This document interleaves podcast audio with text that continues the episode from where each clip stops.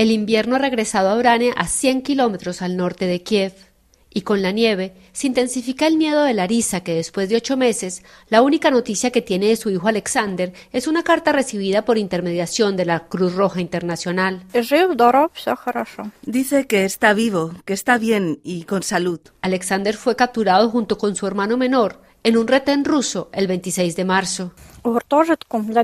A mi hijo pequeño lo enviaron a un orfanato en Bielorrusia porque no sabían qué hacer con él y cuando logré traerlo de vuelta a Ucrania, nos contó que pensaba que su hermano tenía las costillas rotas. El Centro para las Libertades Civiles de Ucrania contabiliza 771 civiles desaparecidos oficialmente desde el 24 de febrero.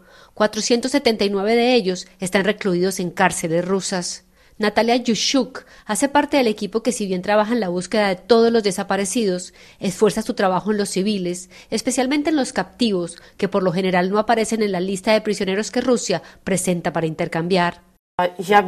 Soy más que segura que la mayor parte de esta gente está en cárceles rusas y otra parte está en los territorios ocupados en Ucrania. Eso primero. Lo segundo, lo que más temo ahora mismo es el invierno y sabemos en qué condiciones precarias vive esta gente. Hoy es un día en el que el esfuerzo de ocho meses de búsqueda ha dado sus frutos. Han encontrado el cuerpo de Ludmila Shevchenko y su familia asiste a su funeral. Lo último que supieron de ella es que quedó herida de gravedad el 24 de marzo en Busha, bajo el control ruso. Para los familiares es un gran alivio poder decir adiós y saber que fue enterrado con las tradiciones ucranianas. Es muy importante. Lo más difícil de esta investigación que realiza el Centro para las Libertades Civiles es que muchos de los desaparecidos y prisioneros todavía están en áreas bajo la ocupación rusa. Un informe para Radio Francia Internacional de Catalina Gómez Ángel, desde Orane, al norte de Kiev.